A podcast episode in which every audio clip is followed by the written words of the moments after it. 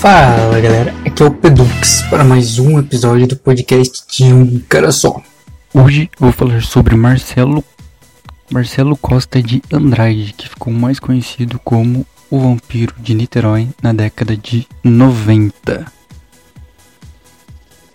Antes de começar, alguns recados importantes. Horários. Os horários ficou definido da seguinte maneira: os episódios sairão toda terça-feira às duas da tarde para episódios tradicionais, que são os que têm os temas mais diversos, e o Pedux Insano sairá numa sexta sim e outra não, às sete da tarde ou sete da noite. Ou talvez o episódio saia no sábado às duas da tarde, porque não, talvez eu não consiga postar na sexta-feira. Lembrando que os episódios estão no Spotify, Spreaker, Google Podcasts, iTunes, YouTube e para baixar os episódios você encontra eles no Mega. Para pegar os links de download, você precisa entrar no blog pedux.blogspot.com, onde tem todos os links das plataformas onde estou disponível e os links para baixar. E no blog também você encontra as, os links usados para pesquisas do episódio. Então partiu para o episódio.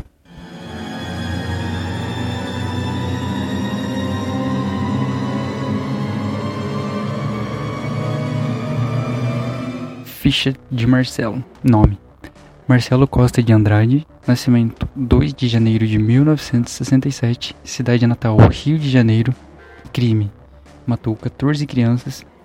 Situação: encontra-se internado no manicômio do Rio de Janeiro. Marcelo teve uma infância muito parecida com perfis de outros serial killers. Uma infância triste e sofrida, cheias de abuso, não só sexuais. Houve também agressões físicas, verbais e psicológicas. Ainda quando criança, morava com seu pai e sua mãe. Onde o pai ela era alcoólatra, ele trabalhava como balconista num bar e a mãe trabalhava em casa de família, como doméstica. Seu pai chegava bêbado em casa e agredia sua mãe com frequência. Marcelo estava sempre presente e via as cenas de agressões contra sua mãe.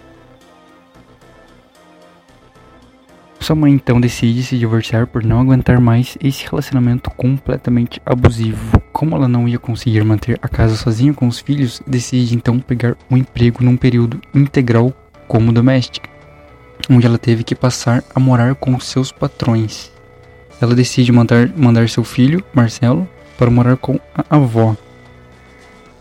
Marcelo foi contra essa mudança repentina em sua vida, de ter que morar com a avó que ele nunca havia visto na vida.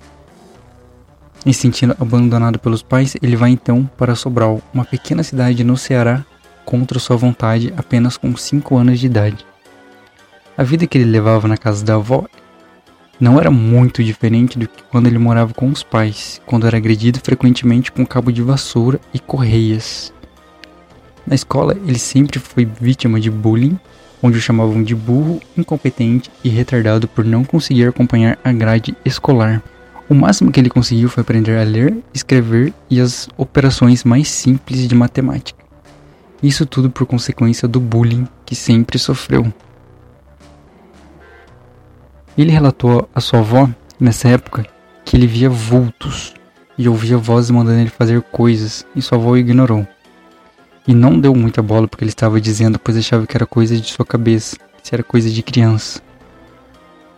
Quando ele completou 10 anos de idade, sua mãe vai até Sobral para buscá-lo e levar ele de volta para o Rio. Mas ele já não tinha mais nenhuma lembrança de sua mãe e seu pai, pois ele se mudou para casa da avó há mais de 5 anos. Contra sua vontade, sua mãe o obriga a voltar para o Rio, agora com seu padrasto, para São Gonçalo, onde o relacionamento dela com o novo parceiro não era muito diferente com a do pai. Então volta para o ambiente em que tinha antes de ir para o Ceará, que era um relacionamento abusivo e agressivo contra sua mãe. E sempre que brigava com o novo namorado, ela saía de casa junto com Marcelo. Fazia isso com certa frequência, até que finalmente não voltou mais. Isso fez com que ela se deparasse com o mesmo problema de antes. Não ia ter condições de manter a casa sozinha, então aceitou um outro emprego de doméstica num período integral. Então ela deixou o filho, desta vez com o pai. Nesse período, seu pai havia se casado e tinha os filhos da esposa atual, onde ele teve contato pela primeira vez com as crianças de sua idade. Ele sempre ouvia de sua madrasta que ele era uma má influência para seus filhos e que ele tinha de dar o fora dali o quanto antes, e ela não se importava se ele estava ouvindo ou não o que ela estava dizendo. Seu pai então decide colocá-lo num colégio interno, para então assim ele possa tomar um rumo na vida. Mas Marcelo foge do colégio e tem como casa os arredores da Central do Brasil, onde ele foi abusado sexualmente por um homem mais velho, e com isso ele viu ali uma forma de ganhar dinheiro se prostituindo. Aos 13 anos de idade, ele conhece a Cinelândia e se muda para lá. Com o dinheiro que ele faz com a prostituição, ele começou a viajar em, com caronas e baldeação. Ele pegava um ônibus qualquer e ia, sem ao menos saber para onde o ônibus estava indo.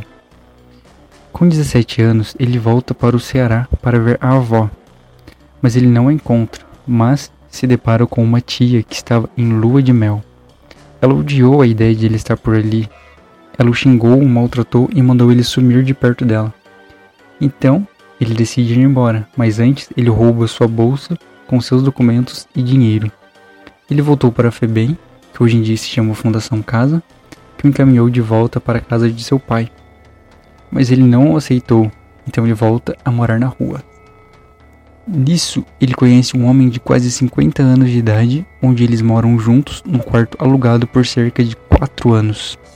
Num determinado dia, o homem diz que vai para Salvador resolver alguns problemas e parte, sem ao menos cogitar a ideia de levar, levar Marcelo contigo. Aos 23 anos, novamente sozinho, volta para a casa da mãe e diz a ela que vai tomar um rumo na vida arruma então emprego como entregador de panfletos. Nesse período ele começa a ir à igreja. Essa igreja era nada mais, nada menos que a Igreja Universal. Sua frequência na Universal era de quatro vezes por semana. Aos 24 anos de idade, ele começa com sua vida assassina. Suas vítimas eram garotos de 5 a 12 anos de idade. O perfil de suas vítimas eram crianças de rua, pois, segundo ele, quando eles eram mortos e jogados em valas, ninguém ia se importar, nem sequer iam perceber que eles sumiram. Ele usava duas estratégias para abordar suas vítimas. Uma delas era oferecer comida ou lanches, e a que ele mais usava era oferecer dinheiro para que elas o ajudassem a acender uma vela ao seu santo. Então os garotos diziam que iam ajudar sem problemas, pois estavam famintos e iam usar o dinheiro para comprar comida. Ele basicamente asfixiava os garotos com suas próprias camisetas, mas ele não se importava muito com a forma que ia cometer o crime, pois ele estava mais interessado no prazer que aquele momento trazia para ele. Marcelo era pedófilo e necrófilo. Muitas vezes suas vítimas morriam antes mesmo do que ele imaginava e acabava então praticando sexo com seus cadáveres. E ele nem se importava com isso. O importante para ele era suprir seu prazer momentâneo. A ideia dele matar crianças de até 13 anos é pelo fato de que seu pastor falou uma vez que crianças que morrem antes dessa idade iam direto para o céu. Na cabeça dele, ele estava fazendo um favor a esses meninos, fazendo eles irem direto para o céu, evitando que eles fossem para o inferno após a morte. Mas a você ouvinte de podcast, deve estar se perguntando por que ele ficou conhecido como o vampiro de Niterói, certo? Não, sei lá. Mas o caso é que ele deteve esse nome por conta de algumas de suas vítimas, onde ele simplesmente extraía o sangue das crianças, ele batia na cabeça delas com algum objeto, uma pedra ou algo do tipo, colocava então o sangue numa vasilha e bebia todo o sangue que conseguisse tirar de suas vítimas. Ele alegou que fazia isso para poder ficar mais bonito e para poder ser puro como os meninos e assim poder ir direto para o céu também. Ele confessou todos os seus crimes não por vontade própria e sim por ele ter sido descoberto. Ele havia matado um garoto e teve relações com o irmão da vítima e decidiu poupá-lo por hora e que ia matá-lo na próxima noite, pois ainda gostaria de continuar suas relações com ele. Marcelo levou esse garoto ao trabalho que era ainda como entregador de panfletos, Nisso, o garoto foge e vai para casa e conta que perdeu seu irmão mais novo de vista. Mas sua irmã percebe que ele estava estranho, agindo de maneira esquisita e começa a fazer perguntas para o garoto e ele acaba confessando tudo, mas com medo de represálias, pois ele se sentia culpado pelo que havia acontecido com seu irmão mais novo. Sua mãe então vai à delegacia e relata o caso. Uma semana depois, Marcelo é procurado no trabalho, onde ele confessa seus crimes e então é levado preso. Ele foi considerado como doente mental, daí surge a dúvida se ele poderia ser responsabilizado pelos seus crimes. Depois de ser observado por 45 dias, ele foi considerado inimputável perante as leis brasileiras. Resumindo, ele não foi julgado por nenhum de seus atos.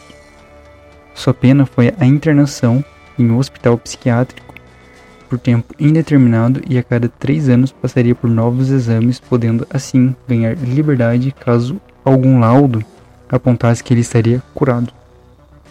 Ele fugiu desse hospital onde ele estava, mas logo foi capturado através de uma ligação anônima dias depois. Hoje ele vive no hospital psiquiátrico Henrique Roxo, no manicômio judicial da cidade do Rio de Janeiro. Uma coisa muito curiosa que aconteceu em 2017 é que seu advogado entrou na justiça para ele soltá-lo. Pois assim, segundo o advogado, ele ia poder viver em liberdade em contato com outras pessoas, fazendo com que seu estado mental melhore cada vez mais rápido. A meu ver, acho essa ideia do advogado ridícula, claro, pois se ele ainda não conseguiu um laudo comprovando que ele não está apto em viver em sociedade, para que caralhos vai soltar o cara? E outra, ele nem foi julgado, muito menos condenado pelos crimes que cometeu. Não vou me aprofundar na minha opinião aqui, porque a ideia do quadro Pedux Insano é só mostrar fatos e casos sem minha opinião clara. Mas eu também acho essa jogada do advogado uma jogada de marketing para ele mesmo e mostrar para quem sabe seus futuros clientes que ele defende esse tipo de pessoas. Só minha opinião mesmo, claro. Então, esse foi o caso do Marcelo Costa de Andrade, mais conhecido como o Vampiro de Niterói.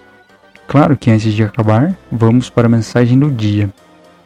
Em filmes com assassinatos, são sempre muito limpos. Eu vou mostrar como é difícil e confuso matar um homem. Frase dita pelo diretor de cinema Alfred Hitchcock.